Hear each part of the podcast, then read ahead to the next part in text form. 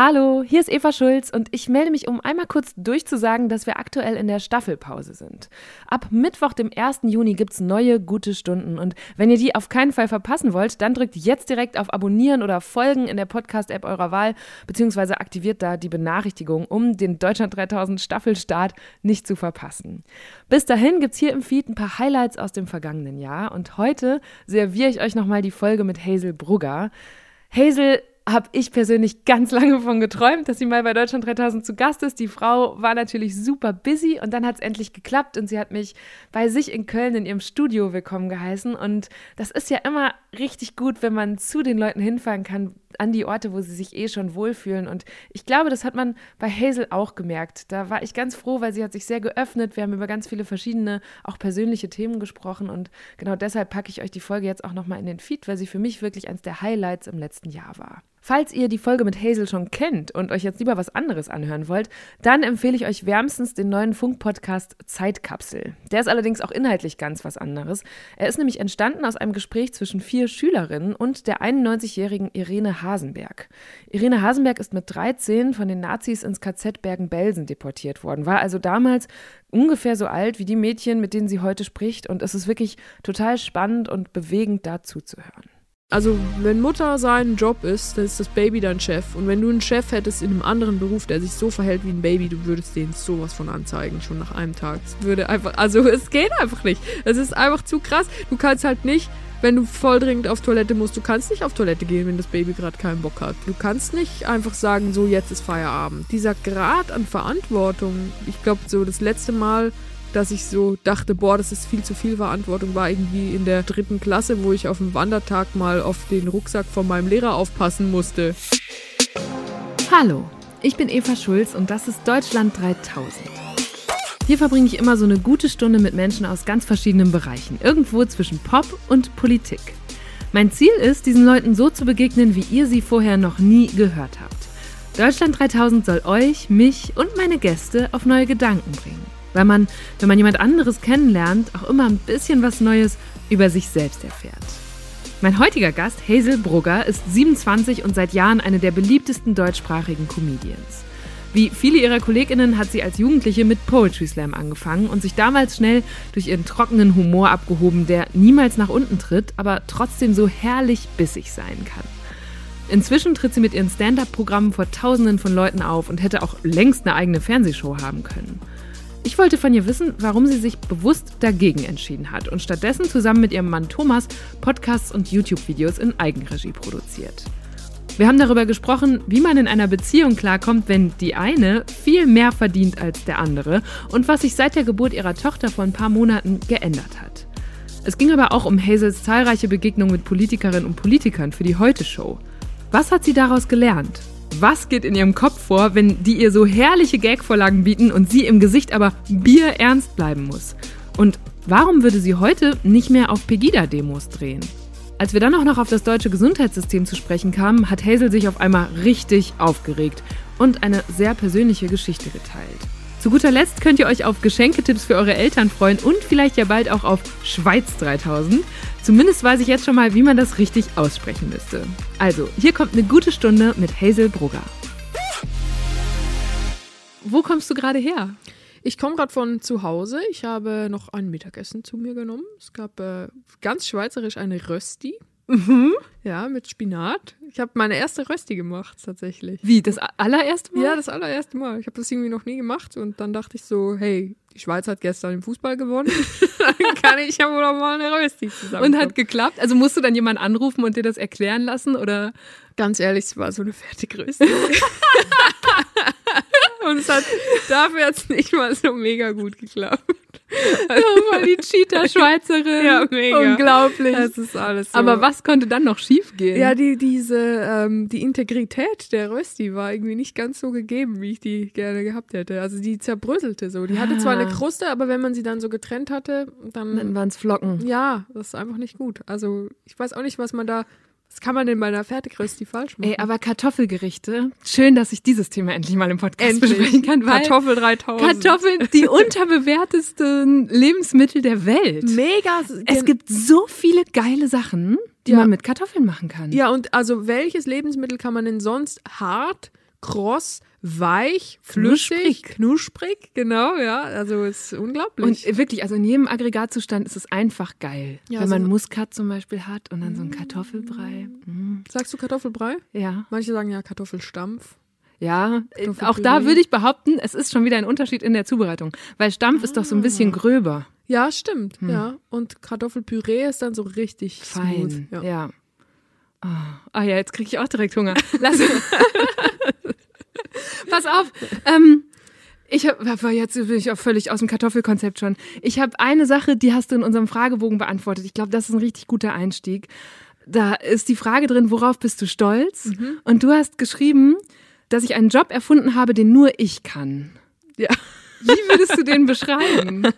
Ähm, also es ist total lustig, dass, äh, dass, da- dass diese Frage da war, worauf bist du stolz, weil das ist mir erst vor ganz kurzer Zeit, also vor zwei Monaten oder so, ist mir das aufgefallen, dass ich da stolz drauf bin, weil die Frage ist ja, und ich will auch jetzt nicht die ganze Zeit irgendwie über mein Baby reden. Ich habe jetzt vor drei Monaten ein Baby gekriegt, aber es macht schon viel mit einem im Sinne von, man muss sich dann wirklich fragen, ist meine Zeit das jetzt gerade wert oder soll ich lieber was anderes mit meiner Zeit machen?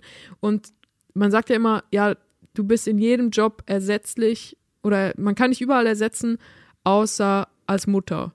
Und das stimmt bei mir nicht so wirklich. Also wenn die Leute eine Karte gekauft haben, wo drauf steht Hazel Brugger und dann kommt eine Babysitterin anstelle von mir, dann ist es irgendwie unangenehm. Unlustig auch wahrscheinlich. Je nachdem. Es Ja. gibt sehr viele funny Babysitter, glaube ich, aber die sind leider alle schon besetzt.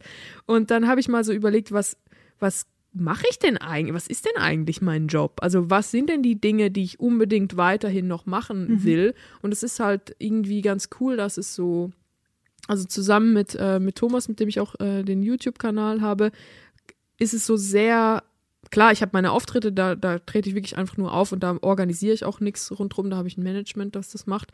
Aber im Rahmen von YouTube und auch den Podcasts, die wir haben, ist es sehr, sehr viel so geplane und organisieren und trotzdem noch kreative Arbeit. Und das finde ich irgendwie, ja, es ist so eine Mischung, die genau zu mir passt. Und das ist, kommt, ist ja auch nicht Zufall wahrscheinlich. Das ist einfach so jetzt so nach zehn Jahren, hups, jetzt passt der Job zu mir, sondern es ist immer mal wieder rumgeschraubt und jetzt passt Ich finde auch spannend an dieser Mischung und das nicht erst seit so gestern oder seit ich mich jetzt auf dich vorbereiten musste, was ein bisschen länger als gestern war, sondern ähm, so in den letzten Jahren ist mir bei dir immer aufgefallen da, oder hatte ich immer den Eindruck, dass du auch dich sehr unabhängig machst von so dem Standardsystem, in dem man als Comedian in Deutschland erfolgreich werden könnte, weil du sicher x Angebote zum Beispiel für eine eigene TV-Show hattest und offensichtlich nie eins angenommen hast.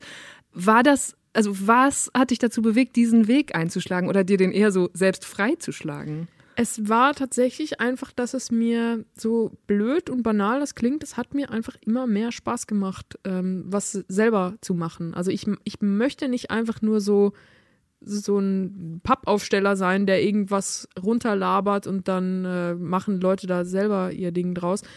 Also es klingt jetzt auch, könnte man negativ sagen, ähm, dass ich so ein Control-Freak bin. Das würde ich auch gar nicht so sagen. Also schon, aber mir ist eigentlich das Chaos ganz recht. Ich mag es so, die Chaos in einem starren Rahmen. Das finde ich mega geil. Und beim Fernsehen ist es halt oft ganz anders. Also da ist es so was ganz Starres in einem eigentlich ziemlich chaotischen System. Und das ist meiner Meinung nach falsch rum. Was glaubst du, welches ist der anstrengendere Weg? Ähm, also bestimmt ist so, wie ich es mache, anstrengender. Aber man kommt halt dann irgendwann an einen Punkt, wo es angenehm wird. Und wenn man, wenn ich jetzt einfach vor, ich glaube, die erste Fernsehsendung wurde mir vor sieben Jahren oder so angeboten. Wenn ich die angenommen hätte, dann äh, wäre es natürlich super easy gewesen. Aber da rauszukommen und da auch drin zu bleiben, wäre längerfristig sehr anstrengend gewesen. Also man sagt ja bei Französisch und Englisch, Englisch ist super einfach zu lernen bis zu einem gewissen Punkt und dann Mhm. wird es super, super schwierig. Also wenn du so mit Ian McKellen irgendwie auf der Bühne dich unterhältst, dann musst du nochmal zehn Jahre in Oxford studieren. Und Französisch ist genau umgekehrt. So die ersten sieben Jahre sind super, super anstrengend und dann ist es aber, wird es irgendwann nicht mehr schwieriger. Und ich glaube, ich mache so den französischen Weg. Ja. C'est ça. bon. Also der französische Weg hat sich auf jeden Fall gelohnt. Ich weiß noch, wie beeindruckt ich war, als Hazel und Thomas 2019 anfingen, jede Woche neue Reportagen auf YouTube zu posten, weil das wirklich viel Arbeit ist, für die sie erstmal von niemandem direkt bezahlt wurden. Inzwischen hat der Kanal über 260.000 AbonnentInnen und Hazel und Thomas finanzieren sich neben Werbung und Merchandise auch noch über die Plattform Patreon. Da können Fans zwischen 4 und 36 Euro im Monat bezahlen und bekommen im Gegenzug exklusive Inhalte. Vor allem einen der zwei Podcasts der beiden. Laut eigener Aussage verdienen sie allein damit momentan rund 14.000 Euro im Monat. Das finde ich auch deshalb so spannend, weil es Hazel unabhängiger von ihren anderen Jobs und AuftraggeberInnen macht. Denn sie geht ja auch noch auf Tour, tritt in der Heute-Show auf und macht einen weiteren Podcast für Spotify. Ich glaub, kann mir auch richtig vorstellen, dass dieses Modell, wie es heute dasteht, ähm, bei euch eins ist, dass ganz, ganz viel mehr Leute noch für sich bauen werden oder dass man ja auch so im amerikanischen Kontext sieht, dass da zum einen Teil so stark community-finanzierte Säulen sind, wie eurer Podcast und Videoblog und dann aber auch der fette Spotify-Deal oder das Netflix-Special. Da habe ich mich gefragt, als das kam, es war, das war ja kurz nachdem ihr gesagt habt, ey Leute, wir brauchen jetzt hier euer Geld und wir haben jetzt dieses System. Gab es da nicht auch Kritik aus der Community, die sagt, ey, ich habe jetzt hier mein Abo abgeschlossen und will euch als unabhängige KünstlerInnen unterstützen und dann casht ihr bei Spotify ein oder bei Netflix? Ähm, nee, tatsächlich haben wir, also bei Netflix war es gar kein Problem, weil es auch so ein anderes Produkt ist. Also das war ja dann so ein rundgeschliffenes Programm und das, das hatte irgendwie gar nichts damit zu tun, was wir auf YouTube oder Patreon machen. Aber bei Spotify war es dann schon so, als wir äh, nur verheiratet bei äh, Spotify gestartet haben, dachten wir uns schon so, oh, nicht, dass jetzt die Leute dass jetzt die Leute irgendwie auf Patreon sagen, ja, aber das, äh, wir bezahlen da, um euch zu kriegen und jetzt kriegen euch alle anderen auch, nur weil sie ein Spotify-Abo mhm. haben. Und das war dann aber gar nicht so. Im Gegenteil, es war dann sogar eher noch so, dass die Leute, die eh schon auf Patreon waren, so dachten so, ja, aber wir kriegen halt den wirklich noch den krasseren Content. Also klar, dieses, dieses glattgeleckte Spotify, wobei das ist ja eigentlich gar nicht so glatt geleckt, aber es ist halt schon einfach ein großer Konzern, wo wir da ähm, den Podcast zusammen mit dem machen. Und, äh, und es war irgendwie so wie, weißt du, so wie wenn du in das Dorf gehst, weil du hast äh, hast vorher gesagt, du, du bist ja, äh, hast in Süddeutschland studiert und mhm. dort ähm, also es ist eine ganz andere Ecke von Süddeutschland, aber Yogi Löw kommt ja aus diesem kleinen Dorf im Schwarzwald. Und wenn man dort reinfährt, dann ist so ein riesiges Plakat von Yogi Löw. Und ich glaube, als Yogi Löw dann irgendwie Bundestrainer wurde, haben ja die Leute aus dem Dorf auch nicht gesagt, ja, der soll mal hier den Verein trainieren. Mhm. So, hör auf da, die, die Nationalelf. Sondern die sagen dann so, geil, wir kannten den schon, als der, als der sich noch zu Hause am Sack gekratzt hat. und ich glaube, so ist das ein bisschen mit Patreon und Spotify. Als das mit Hazels YouTube-Reportagen losging, habe ich mich eine ganze Zeit lang gefragt, wer ist eigentlich der Typ, der sie da immer filmt und sich auch zwischendurch zu Wort meldet? Nach und nach fand Thomas Spitzer dann gefühlt immer mehr auf dem Kanal statt und irgendwann habe auch ich gecheckt, dass die beiden seit Jahren ein Paar sind. Im letzten Sommer ging dann ein Instagram-Foto von Hazels Babybauch viral und Anfang des Jahres teilten die beiden Bilder von ihrer Hochzeit und starteten wenige Tage später ihren Spotify-Pärchen-Podcast. In Nur verheiratet sprechen sie einmal die Woche über Themen wie Hauskauf, Sex und Geld.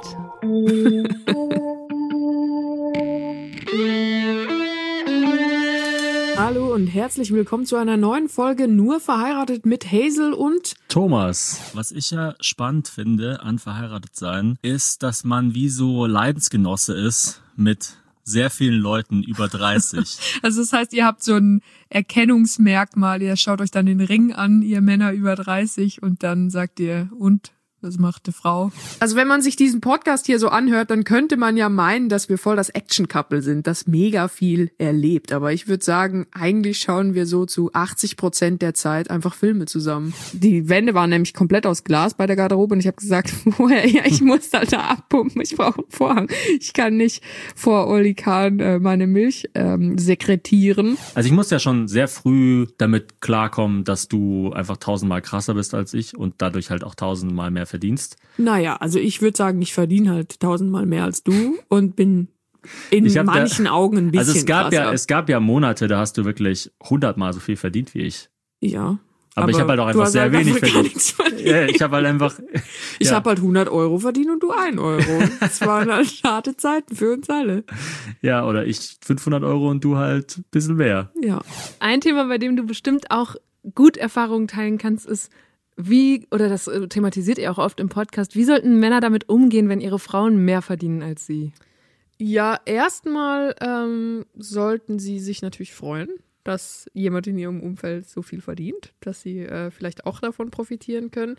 Ich glaube, es ist halt ganz wichtig, dass man dann als Mann seine Arbeit nicht so krass an monetären Wert knüpft. Also dass man dann halt auch stolz sein kann auf die Arbeit, die man hinter der Frau verbringt. Also zum Beispiel Thomas ist jetzt gerade mit unserer Tochter zu Hause und hat sie wahrscheinlich im Tragetuch und macht irgendwas zu Hause. Und das ist, also ich sage jetzt nicht, Der macht gerade wahrscheinlich Rösti selber. ja, also das wird mich jetzt wirklich total überraschen. Dass, äh, wenn das ist, dann rufe ich dich nachher an und dann müssen wir diese Folge noch einmal aufnehmen.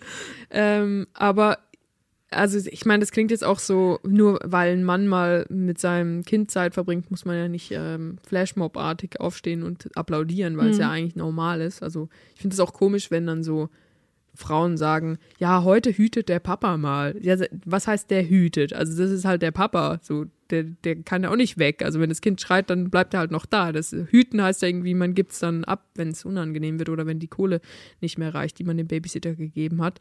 Ähm, aber ich glaube, dass es ganz wichtig ist als Mann, dass man dann sich selber auch als Teil des Erfolgs versteht und nicht einfach nur als, als Beiboot, sondern wirklich, man ist halt wirklich dabei und maßgebend daran beteiligt. Das ist, ja, sollte in beide Richtungen so sein, aber ich meine, da musst du Thomas fragen, ganz ehrlich, wie man das richtig macht. Er macht es nämlich sehr gut. Äh, Ich habe euch in einer Podcast-Folge darüber reden hören, wo ihr gesagt habt, da standen Egos im Weg am Anfang dieser Zusammenarbeit, die es ja jetzt auch gewonnen ist. Und es war offenbar ja nicht nur sein Ego. Ah, es war hauptsächlich mein Ego, ja, ja. Also mein Ego ist tausendmal größer als das von Thomas, würde ich sagen. Also er hat schon, man muss es so ein bisschen differenziert betrachten. Jeder Mensch hat ja ein Ego. Es ist nur die Frage, wann wird es, wo wächst es, bei welchen Sachen. Es gibt ja, bei jeder Person gibt es irgendwas, was du sagen kannst, was der Person schmeichelt und irgendwas, wo die Person dann zumacht. Und da ist irgendwo dann das Ego. Also wenn du, wenn du schmeichelst, dann wächst das Ego in die gute Richtung und wenn du äh, auf den Schlips trittst, dann wächst es in die, in die schlechte Richtung. Und bei mir ist das halt, ähm, also ich, ich brauche halt mehr Aufmerksamkeit, würde ich sagen.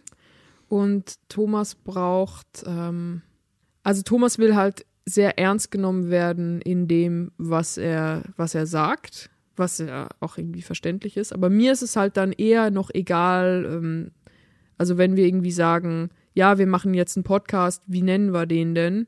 Und dann äh, ist irgendwie nur verheiratet im Raum und ich bin total dafür und Thomas ist total dagegen, dann machen wir das halt nicht. Also ich bin nicht so jemand, der dann sagt, doch, das machen wir jetzt und so machen wir es. Und Thomas ist eher einer, der sagt, so machen wir es. Also er ist dann für das ganz Exakte zuständig und ich bin eigentlich so, ja, so du, solange ich laut bin im Podcast und man mich versteht und alle wissen, dass ich dabei bin, dann passt es für mich. Ähm, habt ihr denn, wenn ihr jetzt so zusammenarbeitet, musstet ihr da irgendwann irgendwie eine Grenze ziehen und sagen, okay, hier bis 19 Uhr findet Arbeit statt und danach gar nicht mehr? Oder wie trennt ihr überhaupt noch euer Privat- und euer profe- professionelles Leben? Ähm, du, in eine Paartherapie sollten doch eigentlich immer beide gleichzeitig kommen. nee, äh, wir haben eigentlich die Regel, im Schlafzimmer wird nicht über Arbeit gesprochen. Und ähm, diese Regel äh, hat so eine Stunde ungefähr gehalten. Das war vor drei Jahren. Und sonst ist es eigentlich schwierig. Ich finde es aber auch ähm, fast ein bisschen unnötig, manchmal dieses Work-Life-Balance so zu trennen. Also wäre nicht die Arbeit auch Teil des Lebens. Und bei uns ist es halt so klar, dass unser Leben, also Thomas sagt immer, wir sind jetzt halt eine Sitcom. Unser Leben ist jetzt halt einfach eine Sitcom. Wenn wir müde aussehen, dann sagen die Leute, ach, das ist gerade die Staffel, wo sie müde sind. Und ähm, er hat schon irgendwie recht, aber man muss, man muss sich dann halt so klare Inseln schaffen, wo, wo man auch einfach mal gar nichts macht. Und das ist eigentlich etwas, würde ich sagen, was wir sehr gut können, dass wir dann einfach mal ganz, ganz bewusst irgendwie zwei Stunden lang ein Eis essen gehen und nichts machen. Zwei Stunden ist auch eine bescheidene Insel, aber immerhin. Ja, aber es wird ja dann auch langweilig. Ich mag äh, richtig gerne, dass du sagst, du willst Comedy machen, für die niemand verarscht oder ausgebeutet wird. War das mal anders oder gibt es Sachen, wo du sagst, nee, das werde ich nie wieder machen oder würde ich auch nie machen? Und umgekehrt, was wäre ein positives Beispiel von Comedy, die du machst, wo du Ähm, sagst, das steht für deine Werte?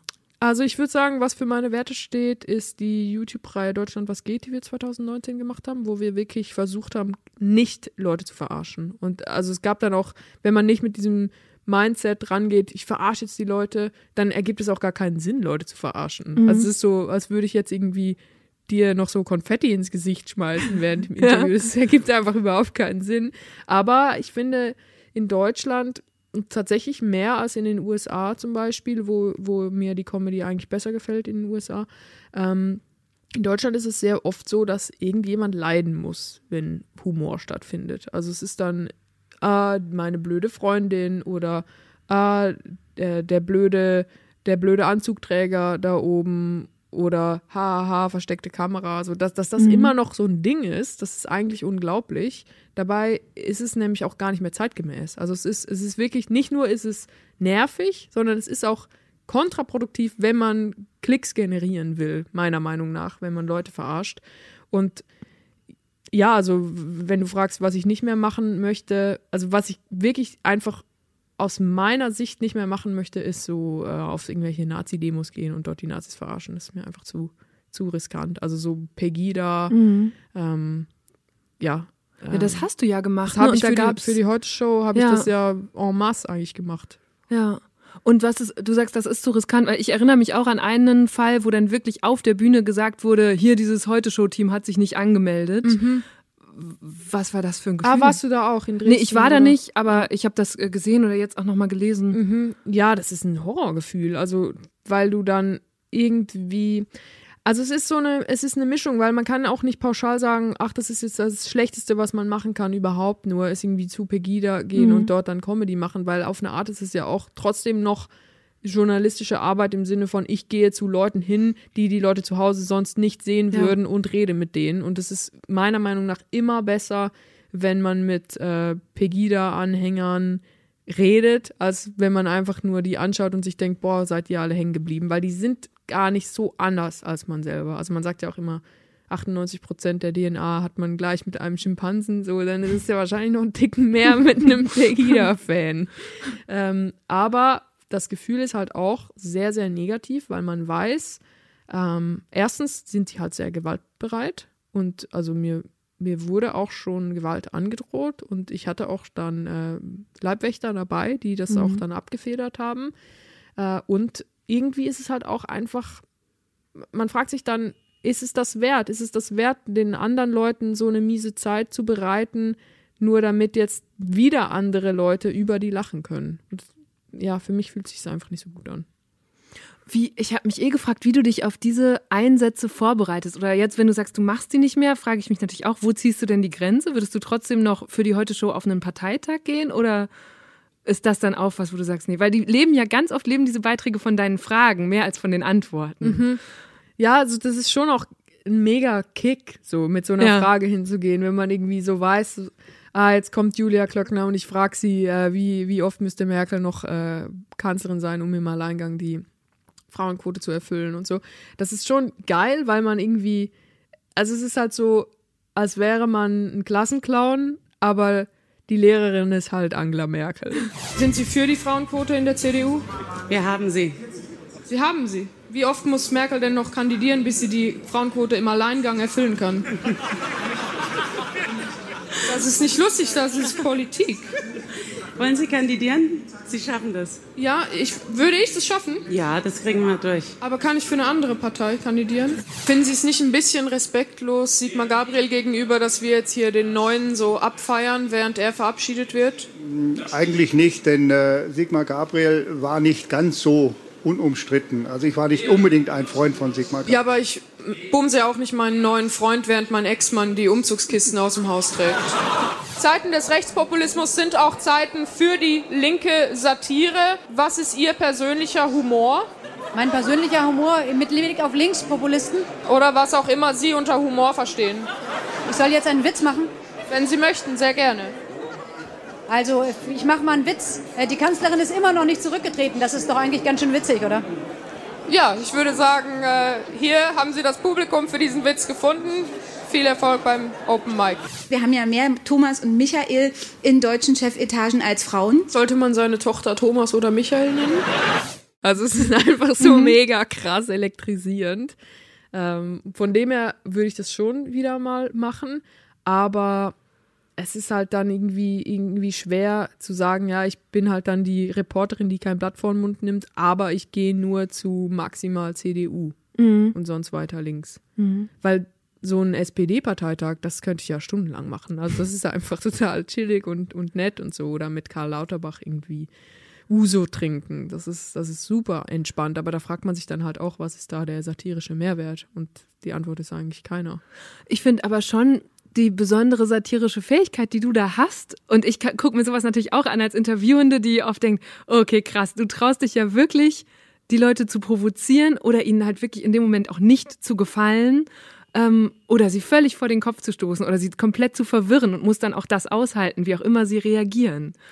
Ja, aber ich, also ich glaube, da unterschätzt du, wie ahnungslos ich bin. Also ich bin, irgendwie ist es einfach so wie so ein Schalter, der mir da umgelegt wird, dass ich so enthemmt bin, weil ich bin eigentlich gar nicht so. Also ich, ich traue mich nicht in der S-Bahn, wenn irgendwie jemand super laut telefoniert, würde ich nie fragen, hey, könntest du mal äh, bitte aufhören zu telefonieren, würde ich mich nie trauen.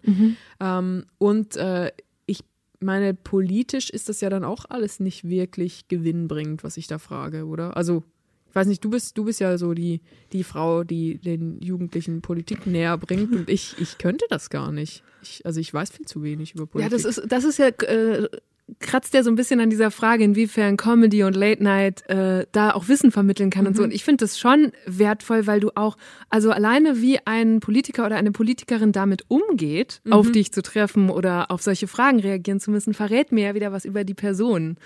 Und, ja, ja. also ich muss auch sagen, wenn ich, wenn ich wähle, ich, ich äh, bin ja auch deutsche Staatsbürgerin, ich darf ja hier auch alles äh, politisch mitmachen. Das wissen die viele Leute nicht und sagen immer, ja, du weißt aber, geh zurück in deinen Bergvolksstaat. ähm, aber ich wähle ja die Leute wirklich ausschließlich nach, äh, wie sie persönlich sind. Und es ist erschreckend, wie sehr das mit meiner politischen Gesinnung kongruent ist. Also, ja. Sagen Also du wählst so. sie, nachdem du sie persönlich getroffen hast. Genau. Oder? Und das ist eigentlich noch nie so gewesen, dass ich dann so dachte, boah, aber der CSUler, der war ja viel netter als der Grüne. Aber Ähm, äh, ich habe auch viel, also ich habe so viele Fragen. Ich mache einfach mit entweder oder weiter, weil dann Ach kann so, ich durchatmen und du wirst durchgeprügelt um quasi. Gottes Willen, okay. Ähm, Frühaufsteherin oder Nachteule? Äh, Frühaufsteherin. Wie früh? Im Moment, äh, also im Moment bin ich beides, Nachteule und Frühaufsteherin.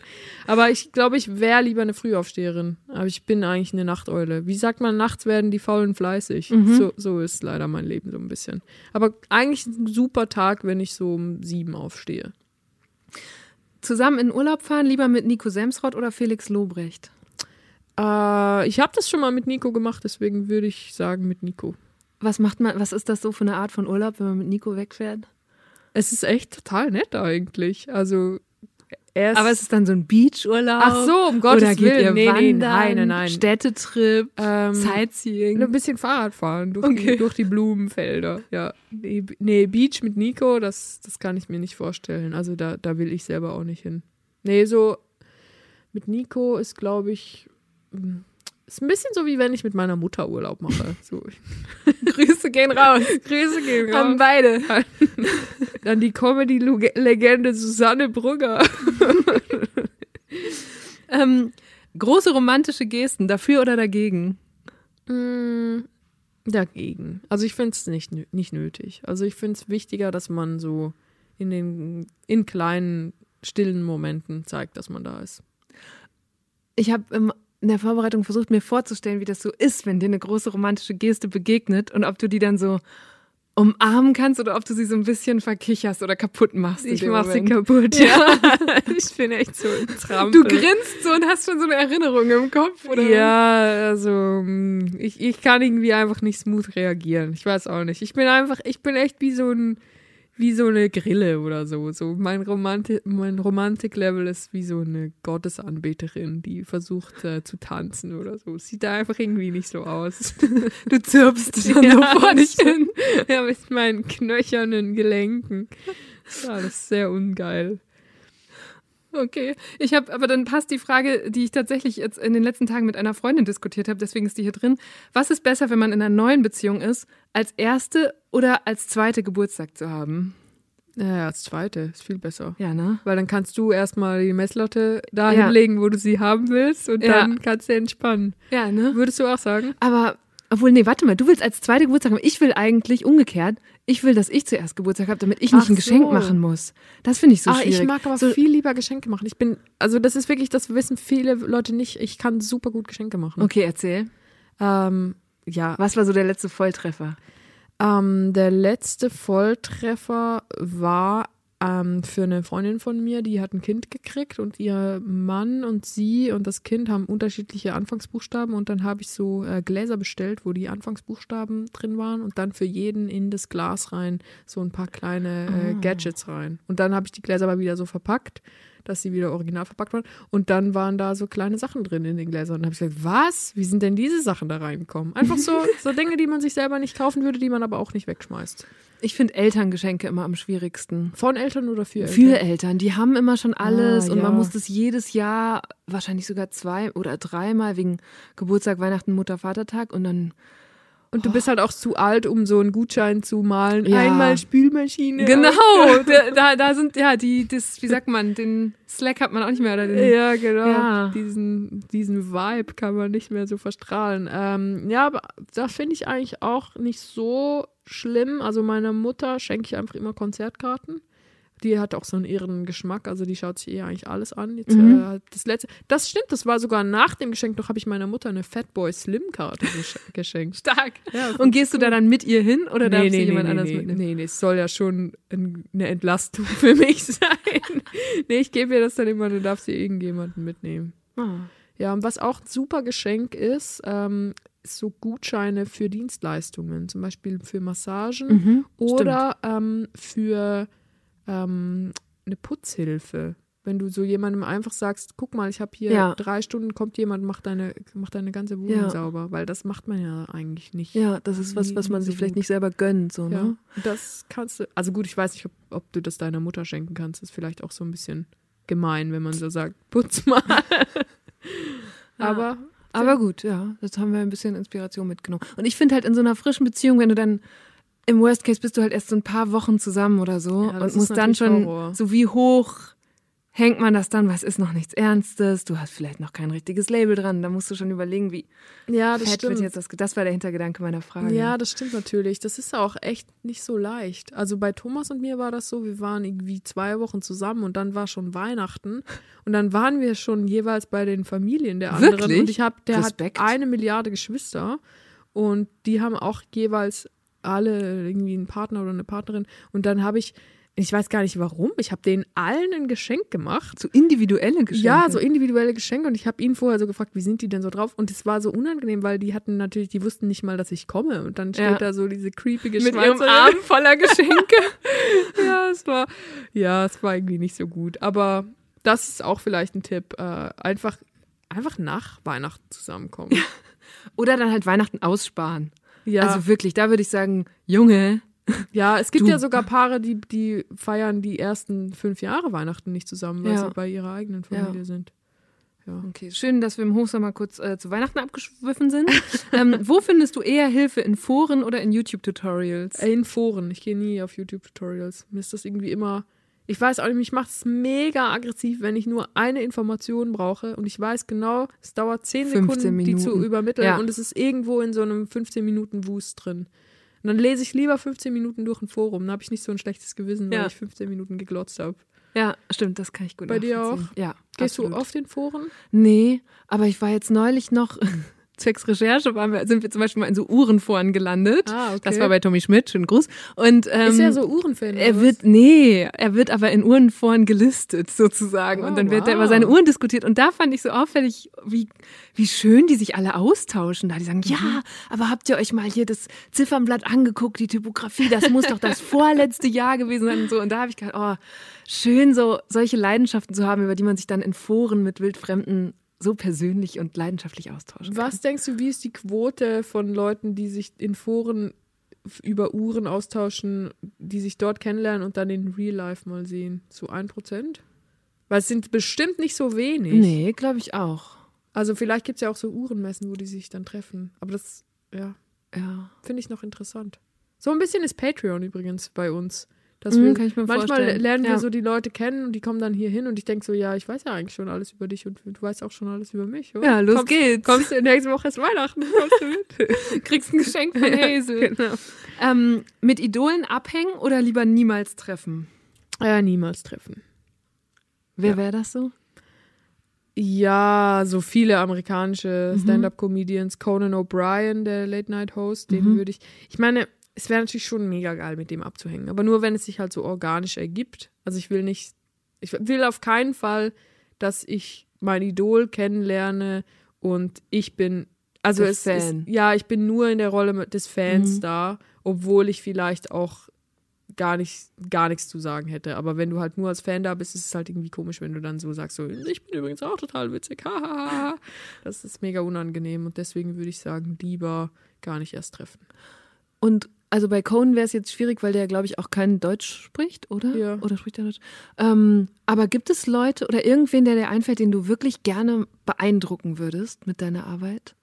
Also ich habe vor zwei Wochen Olli Kahn getroffen und ich bin Wirklich? ja ein riesen Olli Kahn-Fan und ich habe ihn, ich weiß nicht, ob ich ihn beeindruckt habe, aber er, er war auf jeden Fall, fand er mich schon ziemlich lustig und das, ähm, eigentlich ist das alles, was ich jemals erreichen wollte, dass ich Olli Kahn zum Lachen gebracht habe. Hattest du dir was vorbereitet oder ergab sich das auch nee, so es, erga organisch? es ergab sich sehr organisch, ja, zum Glück, ja. Ja, war, war, aber was war das für eine Gelegenheit? Ähm, das war so ein, so ein Event, wo, wo ich äh, ihn interviewt habe. Und dann, ja, und dann hat er vorher mir zwei Bananen aus der Garderobe geklaut. Und dann habe ich ihn so darauf angesprochen. Und dann habe ich so. Schön. Ja, und das war irgendwie so echt so total nett. Ähm, aber sonst, es gibt ja sicher noch ganz viele Leute, die ich gerne beeindrucken würde. Ich weiß aber nicht genau. Wen ich auch total cool finde, ist Nora Tschirner. Mhm. Die habe ich ja auch mal kennengelernt. Es wirkt jetzt einfach wie so eine große Name-Dropping-Passage, wen ich alles schon getroffen habe.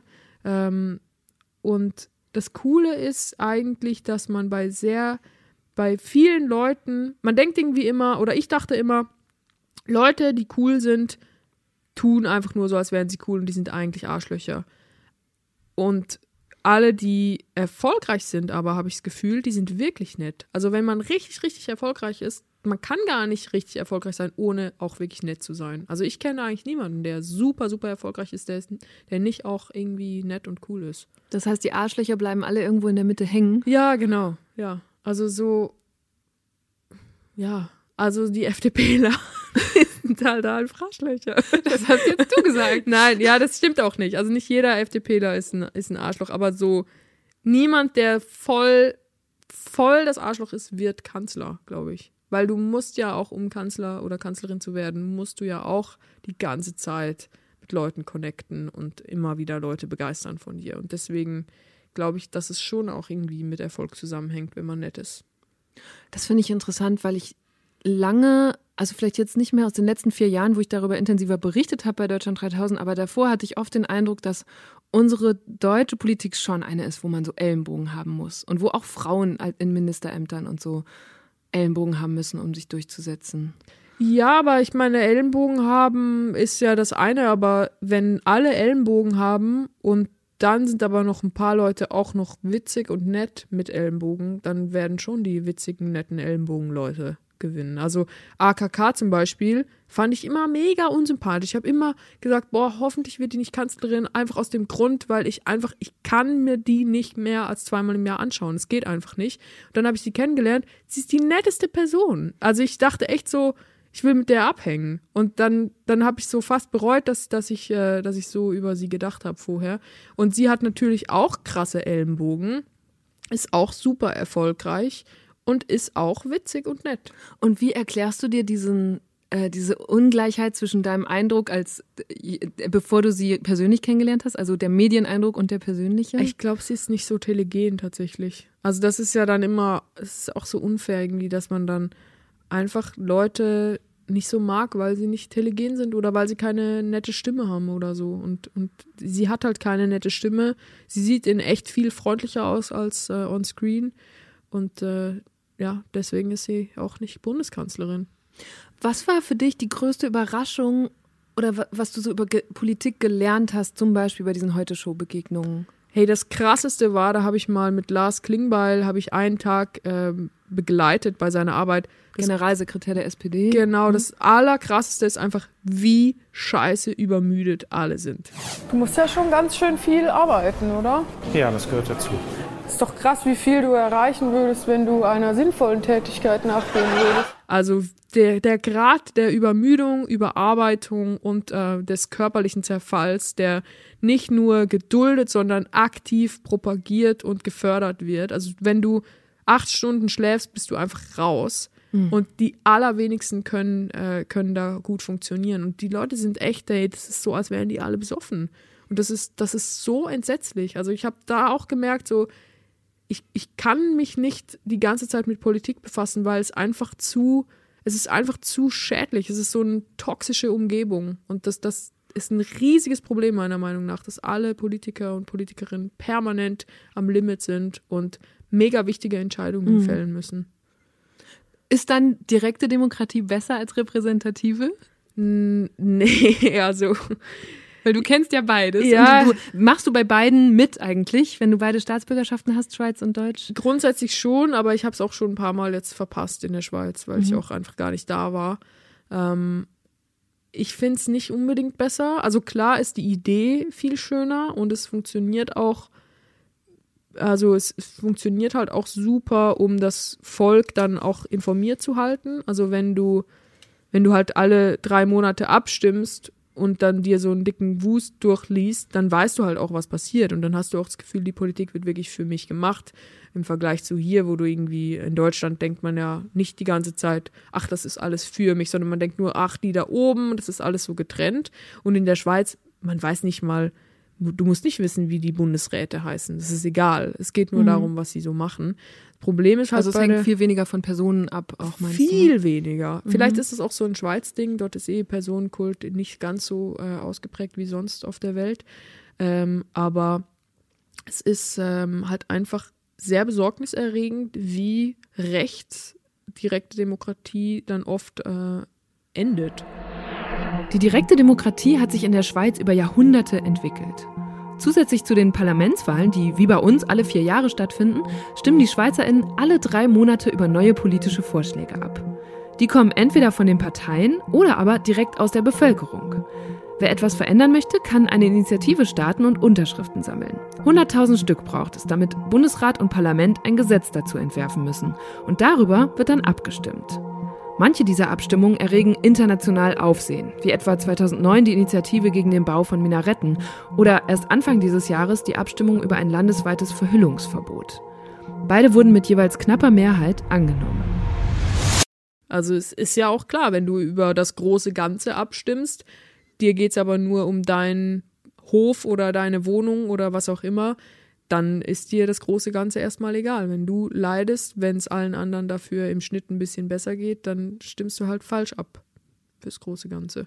Gleichzeitig sagen ja manche, das ist eigentlich die Urdemokratie, wo jeder und jede mengenverhältnismäßig nach seinem oder ihrem Gusto wählt und entscheidet. Ja, aber das ist halt auch nicht umsetzbar in so einem großen Land wie Deutschland. Also mach das mal mit 80 Millionen, das, das geht ja einfach gar nicht. Du kannst auch nicht, also es klingt jetzt so abschätzig, aber du kannst auch nicht jeden Deutschen informieren über das, mhm. was passiert. Ja, in der Schweiz läuft es so, du kriegst also alle Vierteljahre so einen fetten Packen mit so Infoheften und so ja, zu genau. jeder und, Abstimmung. Und, ne? Ja, genau. Und natürlich liest das nicht jeder. Natürlich stimmen auch nicht alle ab. Natürlich gibt es auch Leute, die abstimmen, ohne das sich durchzulesen. Wahrscheinlich, wahrscheinlich ist das sogar die massive Mehrheit. Aber es wäre einfach, es ist einfach so träge, in einem sehr großen Land zu leben. Mhm. Es ist irgendwie, es ist natürlich hat positive Seiten, also man wird auch global viel ernster genommen, es ist viel wichtiger. Also ein Kumpel von mir hat neulich gesagt, weißt du, die Schweiz, wenn die Schweiz mit Pfizer einen Deal macht zu Impfstoffen, das ist una unattraktiv. Das ist so wie wenn Idaho anruft und sagt, wo bleibt unser Impfstoff? Aber wenn die EU dann so als Ja. globaler Player Ja. sagt, wir brauchen jetzt Impfstoff, dann, dann legt äh, Pfizer natürlich das Telefon nicht einfach irgendwo hin auf Lautsprecher und macht sich einen Donut. Ja. Ja, ähm, und deswegen finde ich, kann man es halt nicht wirklich. Also man kann eigentlich nicht über die dir- direkte Demokratie reden, ohne auch über Staatsgröße zu reden, ohne auch über Populismus zu reden, ohne über Bildung zu reden und es ist einfach sau kompliziert. So. Ja, und auch, ich glaube, einfach über Kultur, oder? Mir hat auch mal ein Schweizer Freund gesagt, du kannst, das ist über so viele Generationen gewachsen, auch das Verständnis von Politik und Teilhabe, dass man das nicht einem anderen Land einfach überstülpen oder das jetzt so an- und ausswitchen könnte. Und das fand ich total interessant, dass er sagt, ich bin schon ganz anders aufgewachsen und hat mich gefragt, äh, also ist sind SchweizerInnen dann auch politischer im Alltag? Nimmst du das so wahr, weil da ständig abgestimmt und viel mehr diskutiert werden muss? Mm, Also ich würde sagen, sie sind eigentlich eher dann weniger diskussionsfreudig, aber sie sind in dem Sinne politischer, als dass sie viel mehr dann so sagen, ja, und ich bin ja bei dieser Partei. Und das ist in Deutschland, also ich habe doch keine Ahnung, was meine Nachbarn wählen. Ja. So, ich habe halt Fast, manche betrachten es als Tabu, fast darüber zu ja, sprechen. voll, ne? ja. Also finde ich auch, finde ich dann irgendwie auch übertrieben, weil, also ja, ich meine, so ganz grob kann man sich ja immer vorstellen, was die Person wählt. Und es ist ja auch nicht so, dass ich dann, dass es dann eine Persona non grata ist plötzlich. Also, ich meine, ich, ich, ich weiß es nicht. Vielleicht ist ja die mega nette Frau von zwei Stockwerken obendran an uns AfDlerin und ich habe es aber nicht mitgekriegt, weil sie irgendwie immer so voll ökomäßig rüberkommt und auch äh, ganz kinderlieb ist. Ähm, ja, ich weiß es nicht. Aber in der Schweiz ist, wird schon viel offener damit umgegangen, was man wählt, wen man wählt und überhaupt, dass man politisch ist. Und in Deutschland ist es halt schon eher, ähm, ja, wie du sagst, ein Tabuthema. Du hast eben beschrieben, dieses, was dich überrascht hat an dem politischen Job und wie viel die alle arbeiten. Wie viel Verständnis hast du angesichts dessen noch oder für die Politik von Jens Spahn gerade? Ähm, boah, also bei Jens Spahn ist es echt so, ich will jetzt auch gar nicht sagen, dass ich verstehe, was Jens Spahn alles macht. Das tue ich nämlich nicht. Weil Jens Spahn, der Dreh mit ihm, war der unsympathischste von allen Drehs. Also Wie lange ist das her? War der da schon Gesundheitsminister? Es war ähm, ein paar Monate bevor er Gesundheitsminister Mhm. wurde. Man munkelt auch, dass es wahrscheinlich wegen dem Interview war, dass er Gesundheitsminister. nee, ich habe da so gebastelt mit ihm und äh, danach war er Gesundheitsminister. In der Heute-Show hatte Hazel eine Zeit lang die Rubrik Do It Yourself, in der sie mit Politikern und Politikerinnen gebastelt oder Rezepte ausprobiert hat. Mit Claudia Roth von den Grünen kredenzte sie zum Beispiel vegane Mettigel, mit dem FDPler Wolfgang Kubicki bastelte sie Musikinstrumente und mit Jens Spahn Gadgets fürs Handy. Basteln Sie auch manchmal? Ich war die Tage in einem Kindergarten, die haben so schön geprickelt. War das habe ein prickelnd? prickelndes Erlebnis. Ja, super. Ich Wahnsinn. kann, Sie können gerne das sonst noch alleine sagen, weil dann haben Sie auch ein paar Gags. Also wenn du jetzt das in den Kontext rückst von der Übermüdung und Überforderung, dann ist es natürlich verständlicher, was er macht. Aber ich finde, es ist auch einfach ein riesiges Zeichen von Schwäche, sich nicht äh, früh genug Hilfe zu holen. Es ist halt Ego. Also so würde ich, äh, das würde ich als Manko seiner Politik nennen. Es ist sein Ego. Ich wollte das gar nicht äh, in den Kontext rücken. Ich habe eher versucht, eine holprige Überleitung zu bauen. Äh, ich äh, frage das im Kontext von diesem Tweet, der mir vor einigen Wochen von dir aufgefallen ist. Da hast du geschrieben, Moment, wo habe ich es hier? Äh, lieber Jens Spahn, ich war in den letzten zwei Monaten zweimal im Krankenhaus und ein Aufenthalt war schlimmer als der andere. Kann ich Ihnen irgendwie helfen, das Gesundheitssystem zu verbessern? Mich beschleicht das Gefühl, alleine kriegen Sie das nicht hin. Hashtag Hazel hilft Spahn. ja, dieser Hashtag ist irgendwie gar nicht so durch die Decke gegangen, wie ich das gerne gehabt hätte. Was Ähm, hättest du dir denn gewünscht? Also ich will halt wirklich mal, dass diskutiert wird darüber, wie unglaublich beschissen das deutsche Gesundheitssystem ist. Und es gibt jetzt ganz viele Leute, die auch natürlich zum Teil auch zu Recht sagen, hey, das deutsche Gesundheitssystem ist immer noch eines der besten und so weiter. Ja, aber es könnte viel, viel besser sein mit nur sehr, sehr wenigen Änderungen. Und das ist zum einen irgendwie das Essen. So, das ist ja alles privatisiert. Das sind irgendwelche privaten Catering-Unternehmen, die da Essen reinkarren für, keine Ahnung, ich weiß nicht genau, drei Euro am Tag pro Patient. Und es ist alles, es ist so ein Horrorzustand, in Deutschland in einem Krankenhaus zu sein. Es ist schon Horror, wenn man sich einfach denkt, ich bin jetzt hier und ich verbringe jetzt hier Zeit. Aber wenn man dann auch noch denkt, ich bin hier, um gesund zu werden, dann ist es das krankste überhaupt. Also es ist wirklich, es ist komplett verrückt. Es gibt äh, in Deutschland Krankenhäuser in Köln. Jetzt gerade letzte Woche hat meine Nachbarin ein Baby gekriegt und es war nicht klimatisiert. Hm. Bei 36 Ja. Grad war die dann drei Tage da auf der Station mit einem Neugeborenen. Und ein Neugeborenes das muss halt alle 45 Minuten trinken. Mhm. Und wenn es so super heiß ist, muss es halt alle. viel öfter. Ja, noch Ja. viel öfter. Und es sind halt einfach Dinge, ja, also da, da braucht man gar nicht diskutieren. Natürlich muss man, um gesund zu werden, braucht man ein einigermaßen angenehmes Raumklima, vor allem wenn es halt technisch möglich ist. Es ist was anderes, wenn man irgendwie sagt, du, es gibt keine Möglichkeit, einen Raum runterzukühlen, wir haben kein Geld. Es gibt Geld, das ist nicht weg, das ist nur woanders. Und das ist wirklich am falschen Ort und das ist ganz, ganz schlimm, finde ich, wie sich das entwickelt. Weil das massiv schlechter geworden ist in den letzten zwei Dekaden, würde ich sagen. Finde ich total interessant, dass du diesen Aspekt nennst, der ja gar nicht primär medizinisch ist, von Umgebung. Also Mhm. wie ist der Raum klimatisiert, in dem ich äh, mich lange aufhalten muss? Wie werde ich versorgt? Weil das natürlich Wohlfühlfaktoren sind, was ich gar nicht also kleinreden meine, sondern wirklich, es muss dir ja möglichst gut gehen in dem Moment. Aber andere Leute würden immer eher thematisieren, die Pflege und die Bezahlung, die das ganze System von Fallpauschalen, das dich ja zum Beispiel als Schwangere auch betroffen haben muss, ne? Das irgendwie eine Schwangerschaft oder eine Geburt wird immer gleich abgerechnet, egal ob die Mhm. sieben oder 24 Stunden dauert. Mhm. Äh, und solche Dinge und dann natürlich dieses das Kassensystem und so. Ja, das ist natürlich auch alles total im Argen, aber ich finde es halt krass. Also ich war äh, eine Woche auf Station mit meiner Tochter, die war da sechs Wochen alt und die war schwer, schwer krank, also die wäre fast gestorben und wir mussten eine Woche im Krankenhaus sein. Und ich war ähm, als Begleitperson von ihr da und ein kleines Baby, wenn es krank ist, das kannst du nicht einfach, also gibt bestimmt welche, da kann man das machen. Bei meiner Tochter ging das nicht. Die kannst du nicht einfach in ein Bett legen und dann schläft die und dann äh, holst Ja. du sie nachher wieder, sondern die muss immer bei einem sein. Gerade wenn sie krank ist, ist es auch wichtig, Ja. dass sie immer gestillt wird, wenn sie Hunger hat. Und ich hatte eine Pritsche im, äh, in der Ecke des Raumes mit noch einer anderen Mutter, die auch auf einer Pritsche war und die hatte auch einen Säugling. Und ich war, ich wurde so behandelt, als wäre ich irgendwie die Mutter von einem zehnjährigen Jungen mit einem gebrochenen Bein. Und das ist einfach was ganz, ganz Ja, anderes. die also vor allem auch nicht gerade erst eine Geburt hinter sich hat. Genau, Ne, also wo du, ja wo du immer noch offiziell im Wochenbett bist, wo der Arbeitgeber verklagt wird, wenn er sagt, du musst arbeiten. Also das ist wirklich, es ist eine sehr besondere Situation. Und das sind Sachen, also deswegen stört mich das halt auch so, weil das so unglaublich einfach wäre, das zu ändern. Also ich habe mir dann auch überlegt, wie viele Leute sind hier auf Station? Ähm, sind irgendwie jetzt, waren da so 50 ungefähr mit Begleitpersonen. Was würde es kosten, einfach ein, ein, eine Schale Obst irgendwo hinzustellen, dass die Leute da immer Obst nehmen können? Oder einen Snackautomaten, wo einigermaßen gesunde Snacks drin sind. Kostet wahrscheinlich in der Woche, selbst wenn du da noch eine Person reinstellst, die sich immer um das Obst kümmert und das hinbringt und so, kostet nicht mehr als 2000 Euro im Monat. Und es wäre so eine krasse Verbesserung des Gefühls, das du Mhm. dort hast.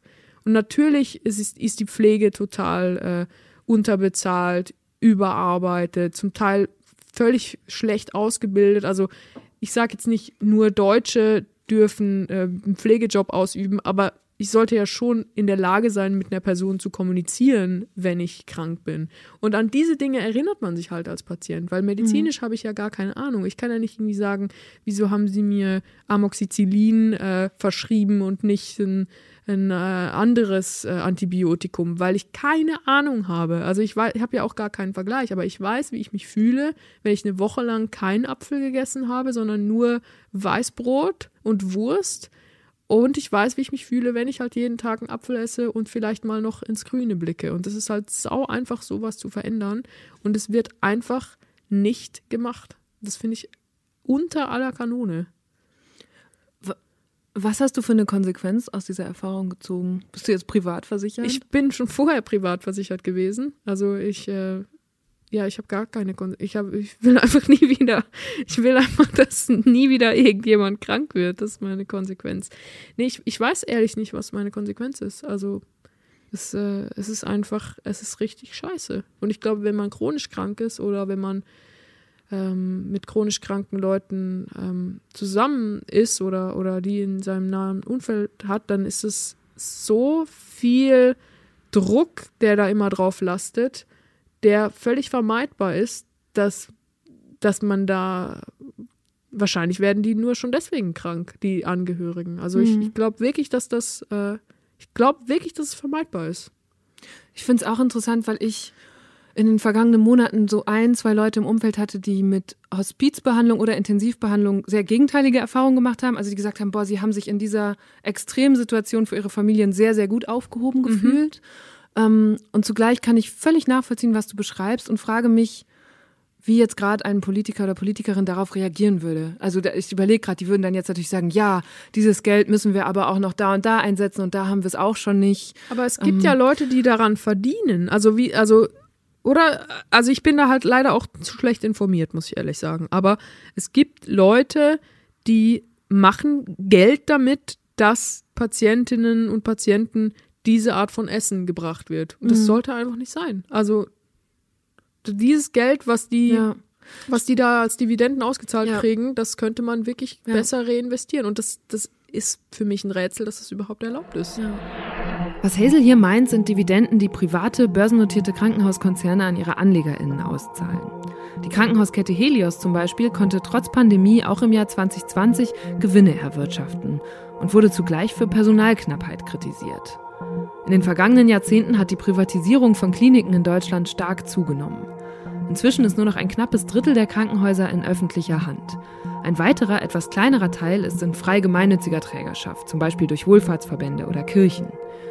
Für viele Krankenhäuser läuft es finanziell schon seit Jahren gar nicht gut. Und durch die Pandemie hat sich die Lage nochmal verschlechtert, weil viele OPs und Behandlungen abgesagt oder verschoben werden mussten. Der Staat hat dafür zwar Entschädigungen gezahlt, trotzdem stellt sich die Frage, wie wir unser Gesundheitssystem wirtschaftlich sicherer aufstellen können, ohne dass es auf Kosten der Patientinnen oder der Angestellten geht.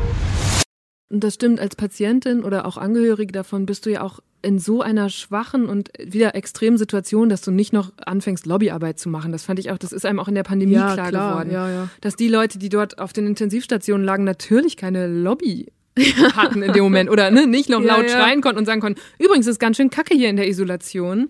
Ja, ähm, ja, ja und, und gleich ist es ja auch mit den Pflegerinnen mhm. auch, also die können ja dann auch nicht irgendwie sagen, du, ich arbeite jetzt ja schon 70 Stunden die Woche, aber jetzt nehme ich mir mal noch 10 Stunden, um hier diese Petition zu starten. Nee, die gehen halt alle am Stock. Und es, also wenn du sagst, dass du Leute hattest im Bekanntenkreis, die positive Erfahrungen mit Hostiz Situationen gemacht haben, das ist natürlich super. Es steht und fällt dann halt aber immer meistens so mit einer coolen Person, die sich mhm. darum gekümmert hat. Und es kann halt nicht sein, dass dann ja. eine coole Person ein ganzes kaputtes System stützen muss. Das ist einfach zu krass. Dann kann die ja auch nie aufhören zu arbeiten.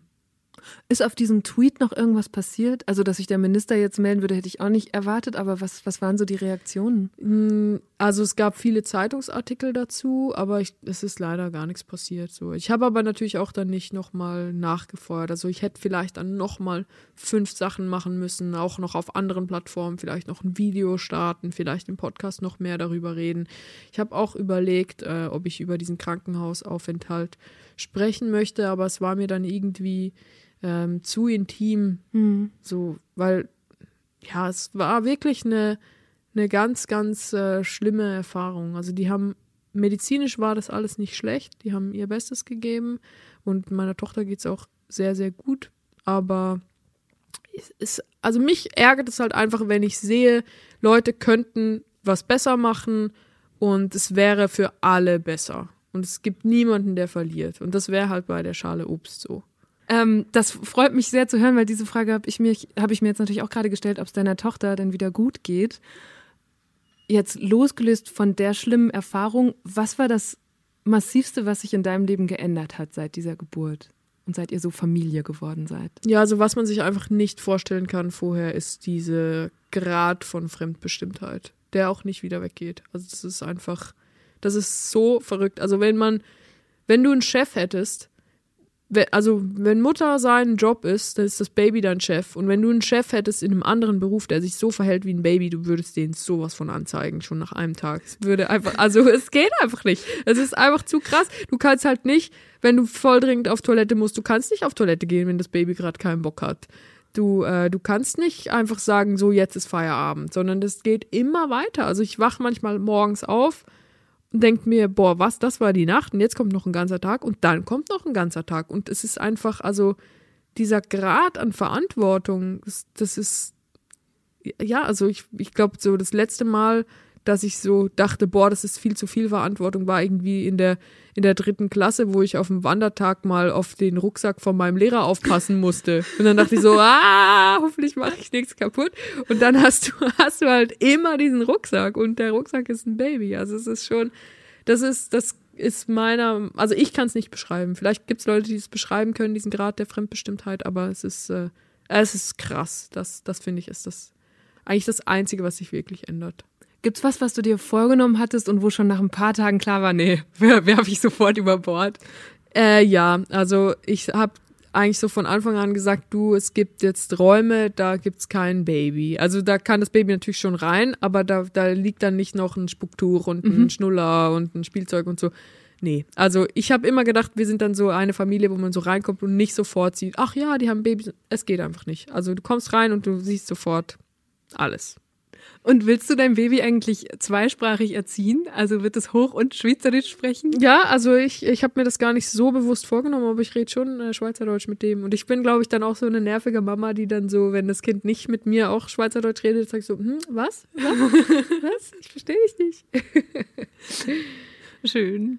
Ich war jetzt ganz überrascht, dass erst am, also dass es, es gab ganz lange einfach keine Elternzeit für Väter in der Schweiz. Die Ja, bis- erst bis- seit 1. Januar. Ja, das ist doch verrückt, Und das oder? sind zwei Wochen und ich war so, was? Also das ist ja ein Nachbarland von uns. Wie kann das sein, dass es so anders in der Schweiz läuft? Auch Frauen kriegen nur 14 Wochen. Ja, aber die Schweiz ist auch irgendwie sexistischer als Deutschland. Also ich merke das schon auch so. Also du musst auch mal die, die Preise von Kitas in der Schweiz, das ist völlig gestört. Du zahlst irgendwie 3000 Franken im Monat für einen Kitaplatz. Also das heißt, du kannst du kannst dir das wirklich einfach nicht leisten, außer du Mhm. bist irgendwie Anwältin und gehst dann noch in, gehst dann arbeiten und dann musst du aber auch dein Kind die ganze Zeit in die Kita stecken, damit, äh, damit du genug verdienst für die Kita und dann siehst du es auch nicht mehr.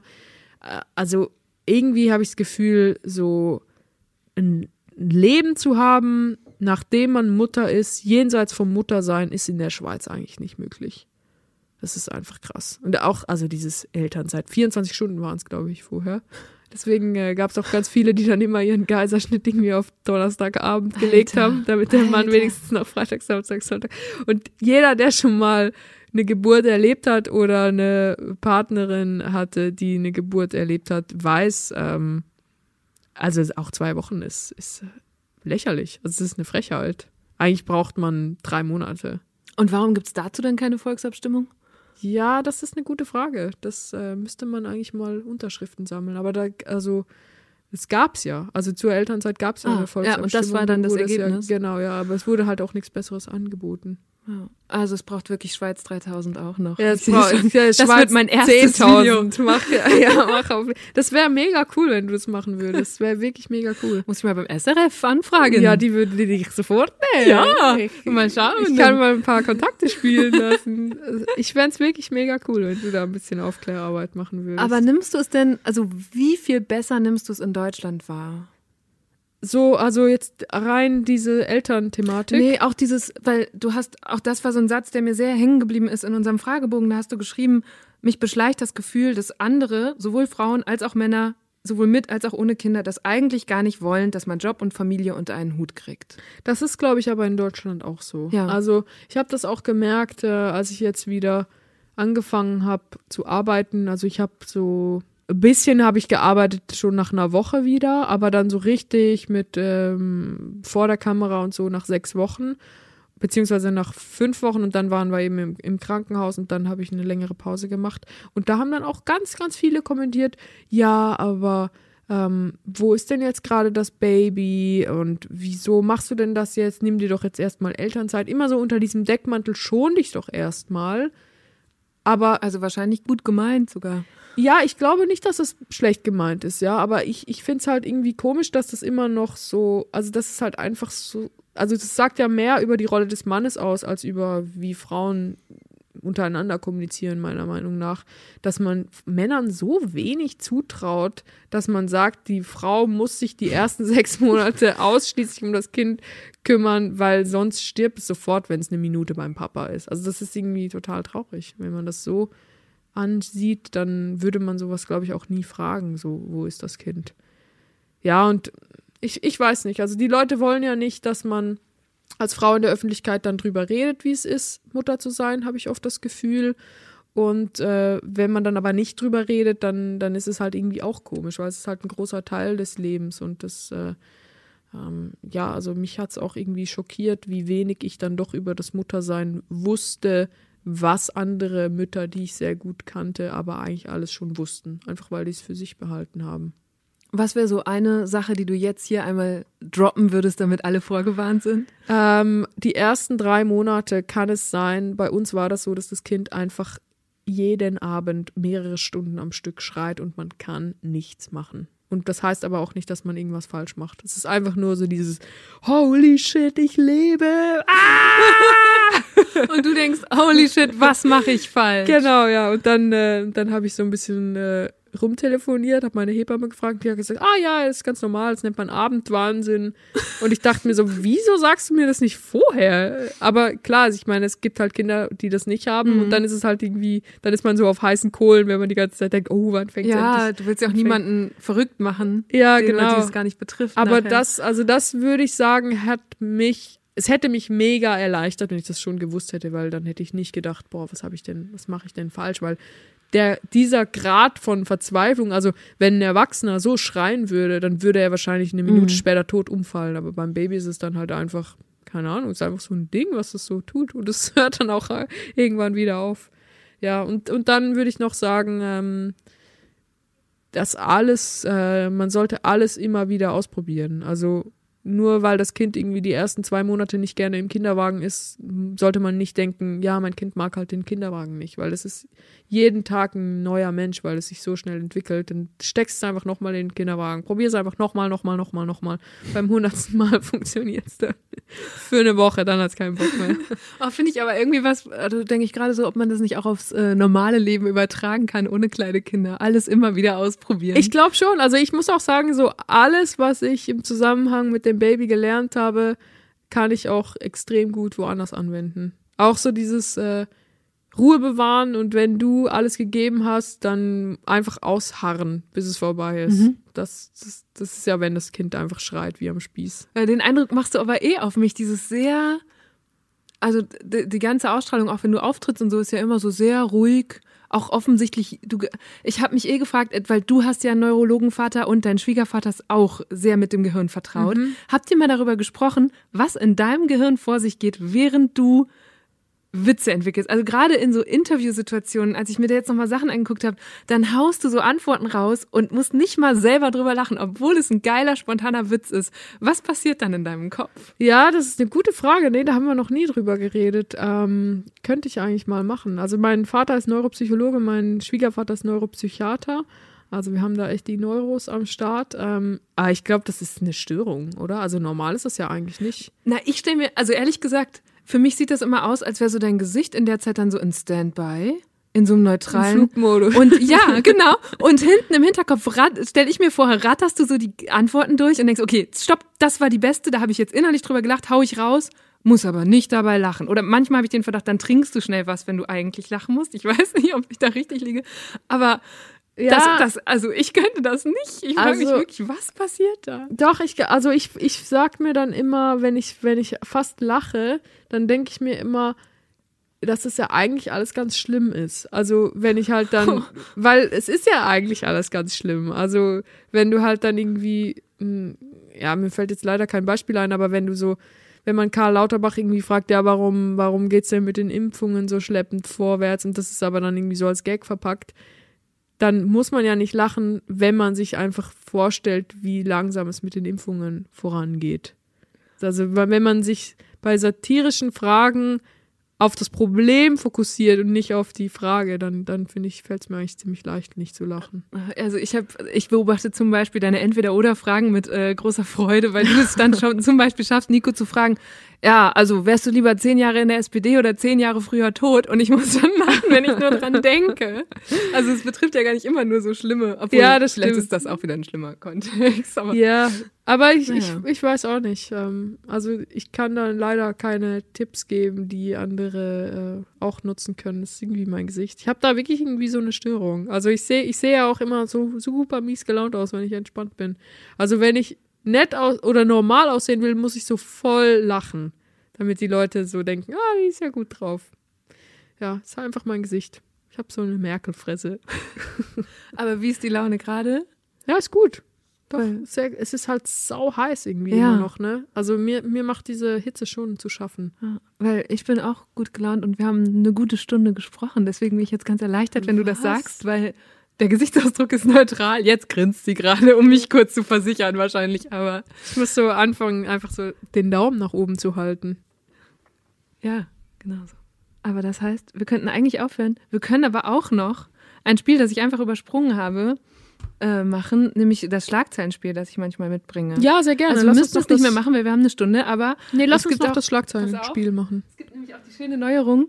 Die Schlagzeilen wurden in unsere Socken verpackt von Belly, damit ich auch nicht reinspielunker vorher. Das ist ja Also da mega cool. Müssen wir jetzt, da gibt's quasi aktuelle Schlagzeilen, die wir ziehen und ähm, gucken. Also ich habe keine Ahnung, worum es geht. Okay, und was machen wir dann mit den Schlagzeilen? Da, Das äh, steht wir dann da. überlegen, ja, oder gucken, was uns dazu einfällt. Ihr dürft bei Funk die Sachen nicht verkaufen, ne? Ihr dürft zwar Merch ich haben, darf sie aber dir nur schenken. Ach, was? Wieso wolltest du jetzt noch fünf Paar kaufen für deine Familie? Für meine Hände. äh, warte mal, ich hole die da mal raus. Dankeschön, Belly, fürs Verpacken. Das ist ein geiles Geschenk. So eine Socke mit Schlagzeilen drin. Okay, ich soll ich Es vorlesen? ist eigentlich wie deine Gläser mit noch Überraschung drin. Ja, voll. Ja, das lies ist mal eigentlich vor. exakt das gleiche.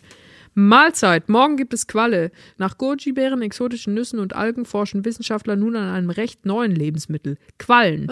Welchen Nährwert haben sie und gibt es überhaupt genug davon? Ja, ähm, bei chinesischen Restaurants gibt es doch manchmal Qualle. Wirklich? Ja, das ich mag keine glibberigen Sachen. ich Da auch bin ich sofort nicht. raus. Vor allem ist doch Qualle, glaube ich, nur glibberig. Es hat, Ja, glaube ich, keinen so- Eigengeschmack. Es Auch nur so- Götterspeise mag ich auch gar Also wenn es, wenn ich- man, wenn es ein Essen ist, das man so anticken kann und dann bewegt es sich noch länger, bin ich raus. Ja, ich habe auch noch nie Götterspeise gegessen. Aus dem Grund, weil ich Ja. einfach, ich finde es zu räudig irgendwie. Und sind nicht auch alle Superfoods irgendwie überbewertet? Also dann heißt es immer, ja, diese Goji-Beeren kann man schon machen, aber man kann genauso gut einen Apfel essen. Ja, also wir haben ja, so. wir haben ja am Anfang über Kartoffeln Ja, gesprochen und ich genau. finde auch, ähm, wahrscheinlich sind die auch offiziell ein Superfood, weil wenn man doch irgendwie Kartoffeln kocht und dann erkalten lässt, haben die so irgendwie so einen Ballaststoff, der so mega gesund ist und das könnte man auch einfach sagen, deutsche Superfood. Ja, hallo. So, das sollte man einfach dafür, mal. Das ist darum wie diese nämlich in dieser. Sendung. Man muss einfach was total Solides, was es schon gibt, umbranden und dann ist es auf einmal mega toll und die Leute Genau. lassen es sich liefern, obwohl sie nicht vorhatten, in den nächsten zehn Jahren eine neue zu kaufen. Ja, das stimmt. Ist dieser Podcast auch gesponsert von einer Matratze? Nein. Auch von keiner Kartoffel. Komm, ich zieh die nächste. Ja. Aus der Socke. Okay, hartgesottene Organismen. Forscher erwecken Rädertierchen nach 24.000 Jahren im Eis. Ja, mega cool. Dann wurde das Rad ja doch schon ziemlich früh erfunden. Das war mir gar nicht klar. ähm, okay, also dann, dann ist da wohl irgendein Gletscher, ähm, wurde da runterge ja, entweder runtergeschmolzen oder runtergebohrt. Was ist denn ein Rädertierchen? Das Ich klingt wie so eine. Ahnung. Gibt doch das wie so eine- Pantoffeltierchen? Ja, ich muss aber direkt, ich habe so eine Milbe unter Mikroskop vor Augen. Ja, mit so einem Rüssel noch so ein bisschen. Ja. Also Pantoffeltierchen. vielen Beinen. Pantoffeltierchen sieht aus wie ein Pantoffel, dann muss das Rädertierchen aussehen wie ein Rad wahrscheinlich. Vielleicht wie so ein Mühlrad mit so Mhm. Streben. Aber es ist krass, dass sie es erwecken. Das heißt ja, das lebt ja dann sogar noch. Dann ist es ja einfach super alt. Fände ich Und aber jetzt, es wird komplett überfordert sein, weil jetzt haben wir Internet. auch. Ja, voll, es kommt so raus. Das ist ja auch so Scheiße. mega asozial, jemanden nach so einem langen Schlaf zu Ja. wecken, oder? Das ist richtig fies. Ja, das hat mein Vater auch immer früher mit uns gemacht, wenn wir zu lange geschlafen haben. Und gesagt, zu viel Schlaf äh, fördert Depressionen. dachte ich auch so, das Einzige, was Depression fördert, ist, wenn ich am Wochenende wach sein muss. das ist super nervig. CDU und CSU einigen sich auf Wahlprogramm. Halleluja. Ja, Prost. Dann Ja. hat sich das C ja gefunden. Handelt es, äh, ja, es ist eigentlich krass, wie, wie CDU und CSU unterschiedlich sind. Ne? Das habe ich ja auch erst irgendwie vor ein paar Jahren, also so zwei Jahre nachdem ich in Deutschland ge angekommen bin, habe ich so gemerkt, so krass, das ist irgendwie, das hat gar nichts miteinander zu tun. Das ist, das ist einfach, das ist so wie Schweiz-Deutschland. Also woran, an welchem Beispiel ist dir das klar geworden? Zum Beispiel, wie Markus Söder einfach gar nicht Teil der, der CDU ist. Also ich meine, ist er ja auch nicht, aber wie er es auch einfach nicht ist. Also klar ist er es so sprachlich nicht, aber er wird ja auch gar nicht akzeptiert. Also es ist irgendwie, es ist so wie Hunde und Wölfe, wenn man die so miteinander kreuzen würde. Ich Ja. überlasse jetzt den Hörerinnen, äh, wer der Hund ist und wer der Wolf. Aber ich, was ich noch interessant finde, ist, ähm, also in meinen Augen auch zu Recht regen sich die Leute auf, dass es so lange gedauert hat, bis die jetzt mal ein Wahlprogramm vorgelegt haben. Aber das war 2017 auch schon so. Ich habe mal Mhm. geguckt, so wann haben denn die Parteien vor vier Jahren ihre Wahlprogramme veröffentlicht. Da kam die Union auch erst im Juli. Und da war es nämlich noch so, dass die CSU dann noch ihren eigenen Bayern-Plan dazu veröffentlicht hat. Also das, was du beschreibst, ist dann Stimmt, wieder ja, so. Das machen sie dieses Jahr nicht. Oh Gott. Ich glaube, ja. weil sie es auch jetzt nicht leisten können, wenn ne, ein neuer Kanzlerkandidat lanciert wird. Aber so. was ist denn das Wahlprogramm? Ist doch schon einfach Grüne sind scheiße. ich habe es mir noch nicht näher angeguckt. Das ist jetzt ja wirklich, äh, wir nehmen auf zu an dem Tag, an dem es wirklich noch ganz frisch ist. Ja. Deswegen, ja. Ja, aber ich meine, was kann es schon sein? Wie, wie lang kann man auch an sowas rumdoktern? Ich meine, die haben doch ihre Werte ja, eigentlich. Ja, das, das hat mich auch überrascht. Irgendwie Das waren die, glaube ich, durch diese lange Kandidatensuche sehr spät dran. Aber wir bereiten das bei Deutschland 3000 vor, gibt es bald als Videozusammenfassung Ja. auch auf unserem Instagram-Kanal. Deutschland 3000 abonnieren. Auf Instagram, auf Twitter, auf Facebook und bei YouTube gibt es auch ab und zu ein kleines Dank. Tückerchen. Ja. Pass auf, letzte ähm, Schlagzeile. Oh. Nach UEFA-Überprüfung, Neuer darf Regenbogenbinde weitertragen. Ach ja, Glückwunsch. Das war, ich glaube, jetzt ein 24-Stunden-Erregungszyklus mal wieder, ne? in Mhm. dem die UEFA kurz überlegt hat, ob sie jetzt Ob sie sich jetzt Ermittlungen explizit einleitet. für Homophobie äußern wollen. Ja. Ja, was gibt's denn da schon zu überprüfen? Also ich finde, das ist alles so lächerlich, wenn dann so zwei Zentimeter über der Kapitänsbinde steht Respect und dann Ja. ist unten so eine Pride-Flagge und dann sagen die, ja, mal schauen, ob das erlaubt ist oder nicht. Also kommt.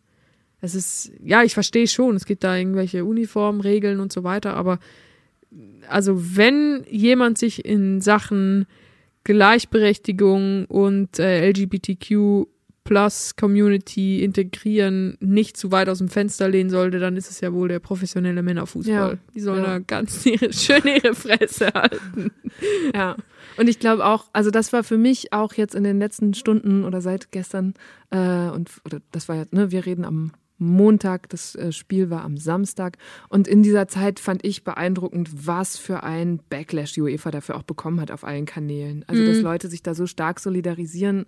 Das war ein schönes Beispiel von Politisierung in diesem Internet. Ja, voll. Auch krass, wie viel positiver das dann irgendwie war als dieser Greenpeace-Flieger, Mhm. der da runtergesegelt ist. Mhm. Wo sie ja auch dann, das einzige Feedback war dann so, er kann froh sein, dass wir ihn nicht erschossen haben. das ist doch irgendwie auch so. Ja, redet, redet doch halt mal gescheit über die Umwelt. Aber naja. Es ist, äh, es ist so, wie es ist. Darf ich diese Socken wirklich behalten? Die darfst du behalten. Ich habe auch noch ein zweites Paar für Thomas dabei und ich glaube, ein drittes könnte man zu heiß waschen, dann wäre für eure Tochter auch noch eins ja, drin. die hat riesige Füße. Also Wirklich? dem- nee, die hat eigentlich ziemlich kleine Füße. Na gut, ihr probiert das mal aus und äh, ich bedanke mich für diese sehr gute Stunde. Das hat Spaß gemacht. Ja, mir auch. Vielen lieben Dank. Und ich freue mich total auf äh, Schweiz 3000. Ja. Das wird mega gut. Drü, du, drü, sag mal, das bringen wir noch kurz bei. 3000. Drü, 3000. 3000, ja. Schweiz 3000. Ja, das ist gut. Ich üb's. Du klingst ein bisschen ostschweizerisch, weil du kannst, glaube ich, das R nicht rollen, Drr, oder? ja, ich muss lachen. Ich habe halt nicht deinen, deinen, ähm, deinen Brainfehler mit dem nicht lachen. Schweiz, Schweiz 3000. Jetzt bist du eine Walliserin. Perfekt. Ja, es geht, äh, okay, also ich nee, aber es klingt, es klingt gar nicht schlecht. Ähm, das Wichtigste, wenn man Schweizerdeutsch spricht, ist einfach die Melodie. Du Ja. musst einfach, du musst Ja. einfach die Melodie. Hoch und runter und dann geht es ganz schnell. Ja, genau. Und da schlotzen wir noch ein Eis und dann Äh, mein Liebl Lieblingswort auch Kuchikästli. Kuchikästli. Kuchikästli. Ja. Kuchikästli 3000, ja. Ja. Da- Also abonniert auch das Kuchikästli und äh, danke vielmals fürs, fürs Zuhören. Danke Eva, dass du, dass du dir Zeit genommen hast. Eva Schulz, auch so ein richtig deutscher Name, ne? Ist krass. Aber ist gut. Also sorry, dass ich jetzt mit dem ende, aber es, also ich dachte mir auch so, heiliger Bimbam. Krass, echt eine krasse Decision. Bin ich nicht reingewachsen. Okay, also Eva Schulz verabschiedet von, sich von euch und von Hazelbrugger. Vielen Dank. Dankeschön, macht's ganz gut. Geil, noch so ein Diss zum Schluss. Gib mir. Das war eine gute Stunde mit Hazel Brugger und was soll ich sagen? Sie macht es einem als Interviewerin wirklich leicht. Ich hatte so viel Spaß und habe zugleich über ein paar wirklich ernste Themen neue Gedanken mitgenommen. Zum Beispiel den, dass wir vielleicht eher mal anders über die Rolle von Vätern nachdenken sollten, bevor wir uns über Mütter empören, die vermeintlich zu früh wieder arbeiten gehen. Oder dieser ganze Komplex Gesundheitssystem, der uns bei Deutschland 3000 gerade jetzt im Vorfeld der Bundestagswahl sicher noch weiter beschäftigen wird. Apropos, auf unserem Instagram-Kanal könnt ihr noch mehr von Hazel sehen. Da schlägt sie den Parteien die Slogans vor, mit denen sie ihrer Meinung nach in den Wahlkampf ziehen sollten. Und ich habe sehr gelacht. Also guckt doch gerne mal vorbei und abonniert direkt den Kanal, um künftig keine Folge mehr zu verpassen. Mein Name ist Eva Schulz. Ihr findet mich und Deutschland 3000 auf Instagram, Facebook und natürlich überall, wo es Podcasts gibt. Jeden zweiten Mittwoch kommt eine neue gute Stunde. Also, bis bald. Macht's gut. Deutschland 3000 ist ein Podcast von 1Live, Bremen Next, Das Ding, Fritz vom RBB, MDR Sputnik, Enjoy, Puls, UFM, Unser Ding und Funk.